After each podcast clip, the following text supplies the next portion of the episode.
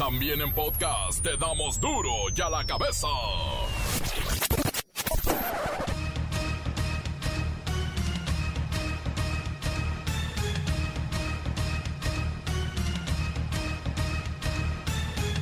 Viernes 12 de febrero del 2021 yo soy Miguel Ángel Fernández y esto es duro y a la cabeza sin censura.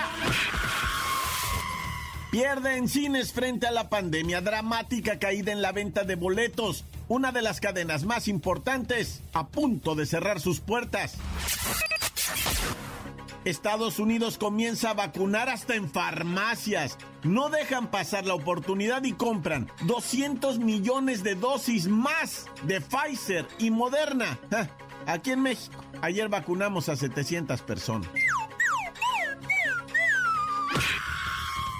Chile rebasa a todos en Latinoamérica y se convierte en el país con el mayor número de aplicaciones de dosis contra el COVID-19.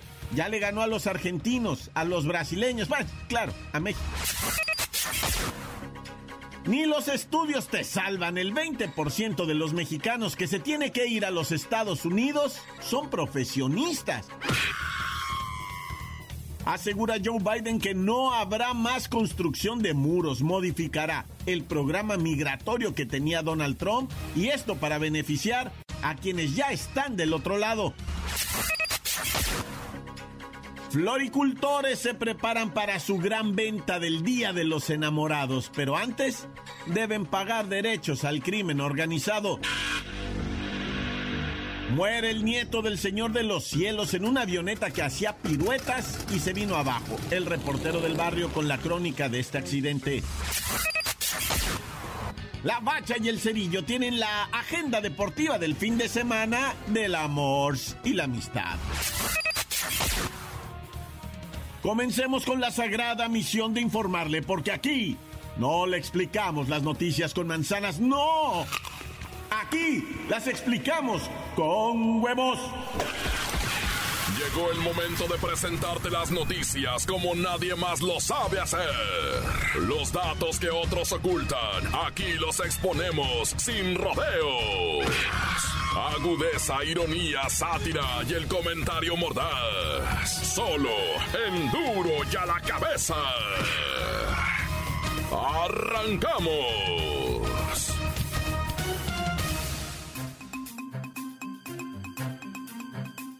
Este es el fin de semana del amor y la amistad en el que mejor le iba a la industria del cine, lamentablemente por la pandemia. Hoy no solo están cerradas muchas salas, sino que Cinemex anuncia el cierre parcial en algunas plazas del país. Pero ¿podría ser esto definitivo? ¿Qué está pasando con la hermosa tradición de ir al cine, Pepinillo? Oh, Mickey, ¿cómo estás? El cine vas a invitar, eh, Mickey. No, Mickey, mano santo idolatrado de la vida del amor! ¡Qué osos es vivir así, Mickey, sin cine! Figúrate que desde el inicio de la pandemia en marzo del año pasado hasta este domingo, solo se han vendido 15 millones de boletos para entrar al cine, cuando en los buenos tiempos se vendían unos 350 a 400 millones de boletos para entrar al cine. Pepinillo, ¿cuánto sería todo esto en dinero?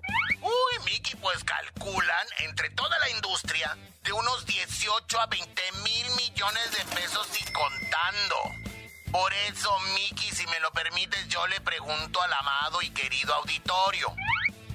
¿Hace cuánto que usted no va a una sala de cine? Digo, no es culpa de la gente, ¿verdad? Pero créanme que se nota mucho su ausencia.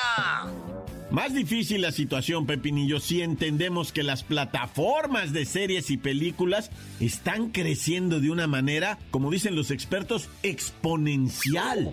Pues, ¿qué te parece el Netflix y el recién estrenado Disney Plus? Se están llevando todo el mercado. Y fíjate que me llegaron unos datos de la Cámara Nacional de la Industria Cinematográfica en los que revelan que ya se venía viviendo una baja en la venta de boletos. Nada comparable con la crisis de estos momentos. Imagínense que más de mil salas que hay en todo el país están cerradas la mitad. Por ejemplo, en Cinépolis se han reabierto el 54.5 de los cines y en Cinemex se han reabierto 38.7% de la sala. Pepinillo, ¿qué hay de cierto sobre el cierre definitivo de Cinemex? Ay, mira, Miki, esa historia es todo un drama. Cuando llamas a Cinemex contesta una grabación que dice, estimado invitado, te informamos que nuestros cines permanecerán cerrados temporalmente. Tú, tú, tú. Ay, no, qué cosa más horrible, Vicky.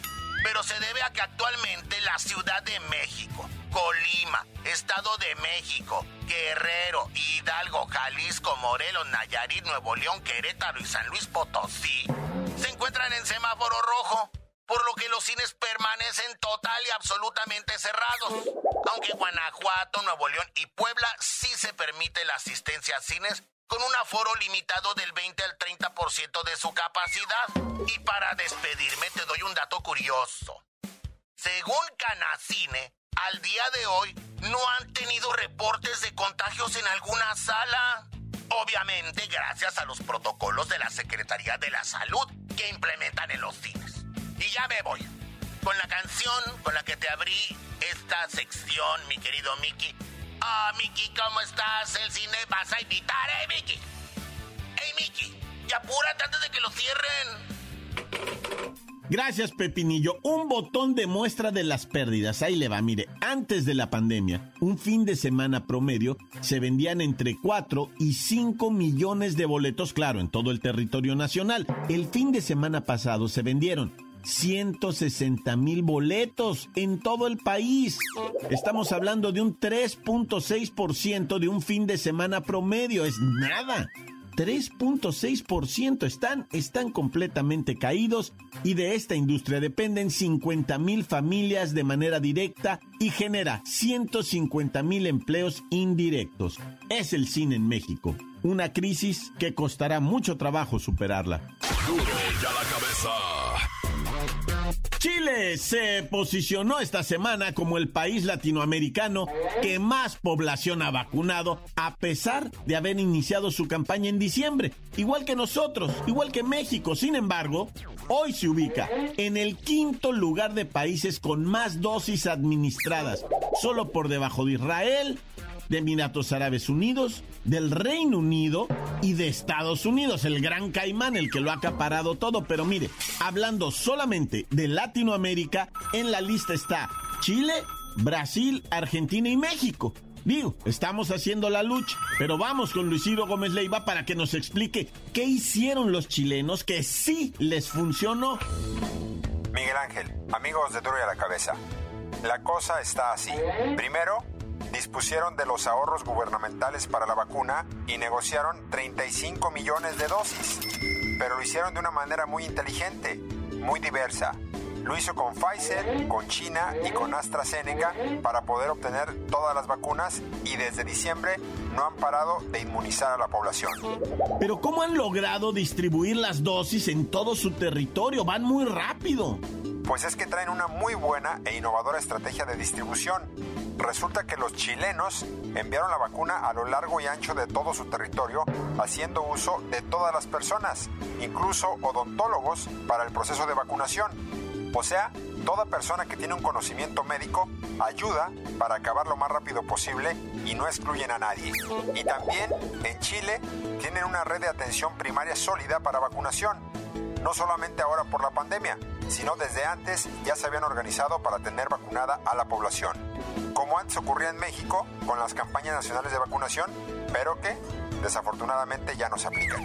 Cada país se organiza de manera diferente y eso es muy respetable. Pero ahorita, por la cuestión de la pandemia, lo que necesitamos son acciones rápidas, acciones concretas, eficaces. Y en México no se están dando resultados. Estamos a mediados de febrero y siguen anunciando que ya vienen, ya vienen ahora sí las vacunas.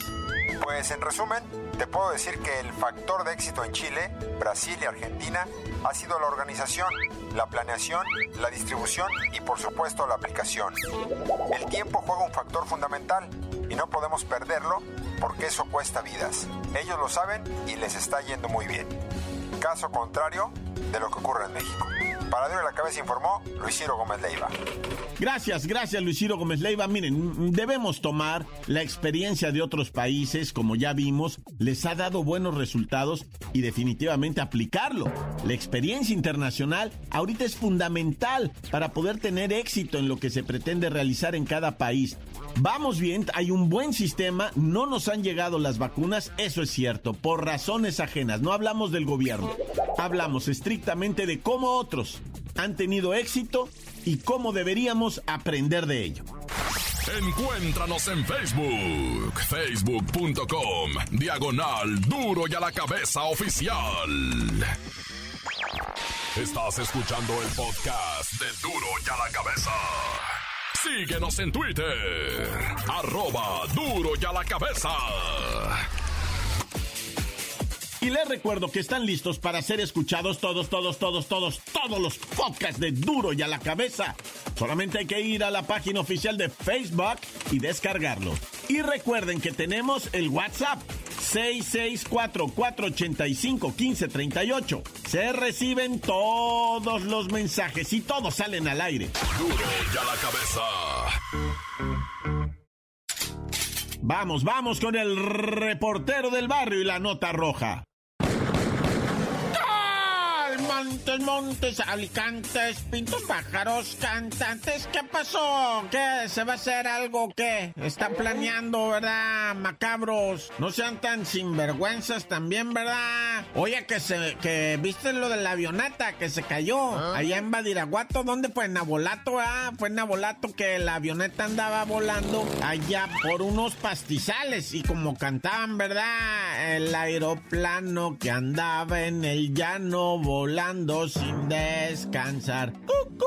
Bueno, el caso es que este aeroplano que andaba en el llano volando sin descansar, andaba haciendo piruetas en el aire. Mira, este es el video. Porque ahí se mira clarito. Además de que evidentemente el vato que está filmando es de Sinaloa, ¿no? No se quita la palabra de la B, ¿no? ALB dice para todo. Ay, ALB. Ay, LB. Ay, LB. Bueno, el caso es que pues el avión se cayó a LB, ¿verdad? Y, y pero el, el, el rollo, ¿verdad? Lo que la investigación que quieren hacer dice es que andaba haciendo pirueta en el aire. Eso no me lo haga, raza. Por favor, se los voy a pedir de la manera más atenta. Donde vayan y agarren una avioneta y los mire yo haciendo piruetas, ahí sí va a haber, o sea, lo que le llaman pedo mundial, ¿verdad? Porque no voy a permitir que anden haciendo piruetas, porque el que anda angustiado es uno, pues, porque es uno como quiera las criaturas. Pero bueno, ya, vamos a la otra nota.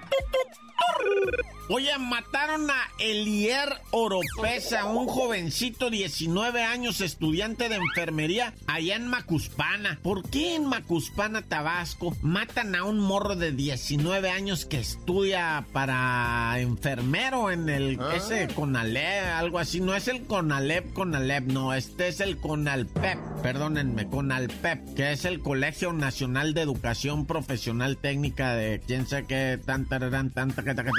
Entonces este morro, Eliero López, estaba fuera de un negocio allá en Macuspana. Estaba platicando con otras personas y llega una motocicleta, se breca el vato y sin bajarse ni nada, los dos sicarios activan sus armas cortas. Tan, tan, tan, tan, tan. Los balazos, ¿verdad? Y cae muerto Eliero López. Pero ¿por qué mataron a un morro de 19 años que estudia enfermería? Yo me pregunto, ¿ah? Una de lo, lo primero que van a investigar es si no andaba pompeando una nacha ajena, ¿verdad? Y después si el batillo, ¿verdad? No vaya siendo, anduviera metido en algo, ¿verdad? Una cosa cochinada, una cosa así. O un crimen pasional, o este, ¿qué otra cosa puede ser? ¿Por qué matar a un morro de 19 años? Tengo la duda. Oye, ¿qué tal esto que ocurrió allá en Zapopan alrededor del estadio Akron? ¿Qué han investigado? ¿En qué se ha adelantado? Yo nomás te adelanto algo. Mira, resulta ser que ahí cerquitas del estadio Akron en, Zapopan iban a unas personas cuando empezaron a encontrar partes humanas, ¿verdad? En, el camino. Un- una extremidad humana, dicen, va los periodistas, una extremidad. Y entonces denunciaron, llegó la chota, empezó a revisar el área y localizaron 18 bolsas con restos humanos. humanos. Y pues eh, los, yo cuando me quedé con la información es que se habían ido al Instituto Jalisciense de Ciencias Forenses para hacer todo lo que viene siendo la autopsia y a rejuntar las piezas, ¿eh? Y no me lo vas a creer, pero las juntan, lo arman como si fuera todo un rompecabezas, ¿verdad? No, neta, güey. Tú vas a decir, ay, sí, ajá, neta. Bolsa por bolsa van sacando las partes humanas y las van poniendo de tal manera que se arme un cuerpo, ¿verdad? Y luego otro cuerpo y otro cuerpo. Es tremendo eso, es tremendo, ¿no? Si, si lo está uno diciendo así como si nada. Pero es una cosa tremenda que los mismos autopsias, esas que oh, doctores de las autopsias se quedan así como diciendo de verdad estoy haciendo esto, esto es, o sea, de no creerse. Bueno, yo me persigno, Dios conmigo yo con él, Dios delante y yo tras de él y vámonos al cantón a pegarnos un chagüerazo, un refín, un caguamón, un churro, un quickly y a dormir. ¡Tan, tan! Se acabó corta. La nota que sacude. ¡Duro! ¡Duro ya la cabeza! Gracias, gracias por todos esos mensajes. Antes del corte vamos a escucharlos. WhatsApp 664-485-1538. ¿Qué dice? ¿Qué dice México? Duro de la cabeza. Quiero mandar un saludo para mi compita el Negris, para mi compa la Caste de Llano que anda de pistas de Blue, para mi amiga la del Pollo, para la Yose y para la Yajaira y para el Pantera Rosa. Cantan se acabó corta. Se va el caimán, se va el caimán. Se va la malajita, se va el caimán, se va el caimán. Se va con la malajita. ¿Qué la pariente? ¿Qué vole mi pari? ¿Cómo estás, pariente? Oye, pari, ya sabes dónde andamos. ¿Para qué te digo? ¿Para qué te cuento? En el centro del universo, las playas de San Lorenzo, Teotipico, Tehuacán, Puebla. Oye, pari, estoy oyendo aquí el noticiario, pari. que está diciendo Miguelito que, que no todos estamos contentos con los resultados del Super Bowl, pari. ¿Cómo no, pariente? Mira, pari, te voy a platicar algo, pon mucha atención. Una, algo que me pasó, pari. Llegó otro pariente mío, me dice, oye, pari, vamos a echarle unas moneditas, unas apuestecitas aquí al Super Bowl. Y fíjate, pariente, que yo andaba dudando, pari, porque pues todo el mundo estaba diciendo que mi pato Mahomes, el Patrick Mahomes iba a ganar, pariente. Pero yo dije, no, pariente, ahorita vamos más, vamos más por la experiencia y la madurez que por la juventud. Y pari, y atinamos, pariente. Y ahorita ya tengo una manita en mi bolsa, pariente. Ganaron mis bucaneros. Que te voy a decir una cosa, pariente. Yo ni siquiera le voy a los bucaneros. Mi equipo favorito son las Águilas Marinas de los Seahawks. Los Seahawks de Seattle las águilas marinotas de allá de por el norte del, de los gringos. Eso es mi equipo eh, favorito. Sale París. Bueno, París, eso te quería yo contar. Este, nos seguimos viendo, hay que seguirse cuidando. Este, y aquí andamos, ¿eh? Se va el caimán, se va el caimán, se va con la... Oye, Miguel, todos estamos contentos porque ganó mi Tom Petty otra vez. Mi Tom es Tom. Sale, pariente. Ay, nos vemos, pariente. Bye, Encuéntranos en Facebook. Facebook.com. Diagonal Duro y a la Cabeza Oficial. Esto es el podcast de Duro y a la Cabeza. Tiempo de deportes con la bacha y el cerillo. que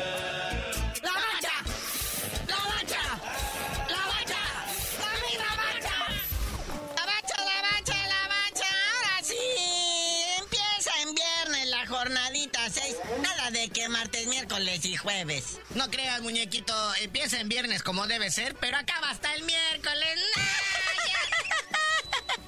Pero arranca el tradicional viernes botanebrio, 7.30 de la tarde, el Puebla enfrentando al Bravos en duelo de sotanero. A ver, cuéntanos más acerca de eso porque nos interesa, está calientita la cosa. Pues el ¿no? Anda así como que columpiando en la cuerda floja. El Puebla de repente tiene destellos, pero pues nomás no, no carbura. Pero uno que sí va a tener tintes así bélicos bonitos a las 9 de la noche, el Cholos recibiendo a León, este que ya se considera clásico de la Liga de Ascenso. Oh, jugándose el invicto el Cholos, no ha perdido, no sí va a ser un cotejo de aquellotas, porque nada le daría más gusto a León que encumbrarse y eh, ahora sí que empezar su racha victoriosa derrotando a su acérrimo rival, el Cholos de Tijuana. Y el León que viene de recibir tremenda paupalina por parte de las Chivas, entonces el León está buscando no quién se la hizo, sino quién se la va a pagar, ¿verdad?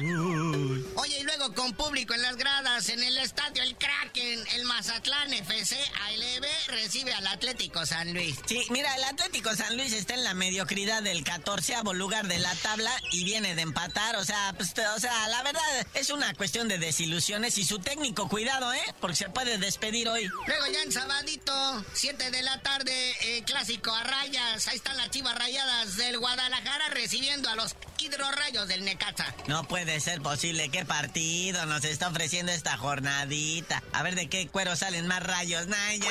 Oye, ¿qué tal a las 9? El América, gallos blancos. Duelo de emplumados, ¿verdad? Ahí en el Azteca, el América, pues que nomás también ahí va en los primeros lugares. Y pues el Querétaro que busca pues, hacerles menos fácil el camino, ¿ah? Que mira, trae sus tres victorias. El Querétaro ya suma sus nueve puntos. O sea, trae dos derrotas, ¿no? Pero está equilibradona y la lleva. Luego ya el Dominguirri, partido clásico en el infierno al mediodía. Toluca recibe a los Pumas. Este va a estar bueno. Se puede disputar el primer lugar de la tabla general. Acuérdese que el Toluca está de super líder momentáneamente. Y el subcampeón, pues como que quiere despertar por allá, por el décimo lugar de la tabla.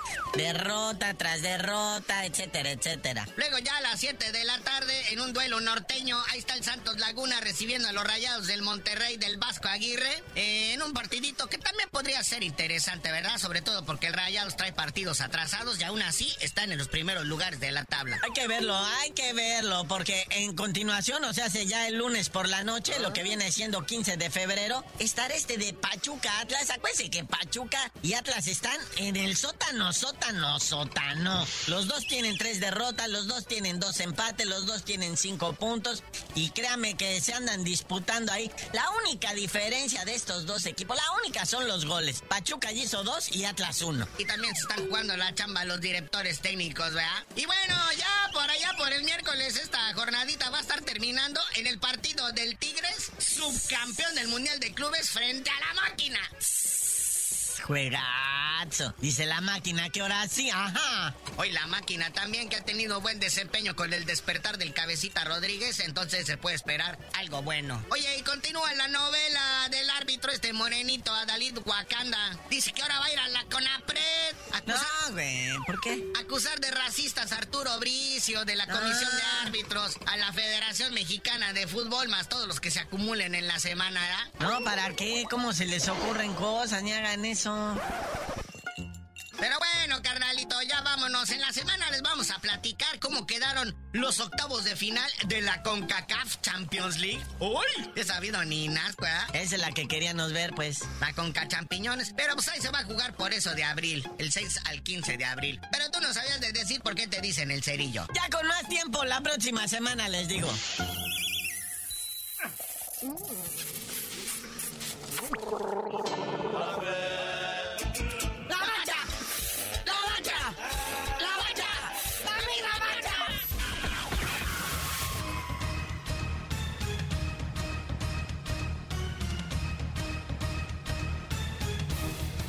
Por ahora hemos terminado. Muchísimas gracias por esta extraordinaria semana. Felicidades en el Día del Amor, en el Día de la Amistad. Síganse cuidando mucho y recuerden que en duro y a la cabeza no explicamos las noticias con manzanas, no. Aquí las explicamos con amor. Por hoy el tiempo se nos ha terminado. Le damos un respiro a la información, pero prometemos regresar para exponerte las noticias como son. Duro y a la cabeza es Miguel Ángel Fernández, Arturo González, Evi González y la producción de Luis González, el señor X. Una producción original de MBS Radio.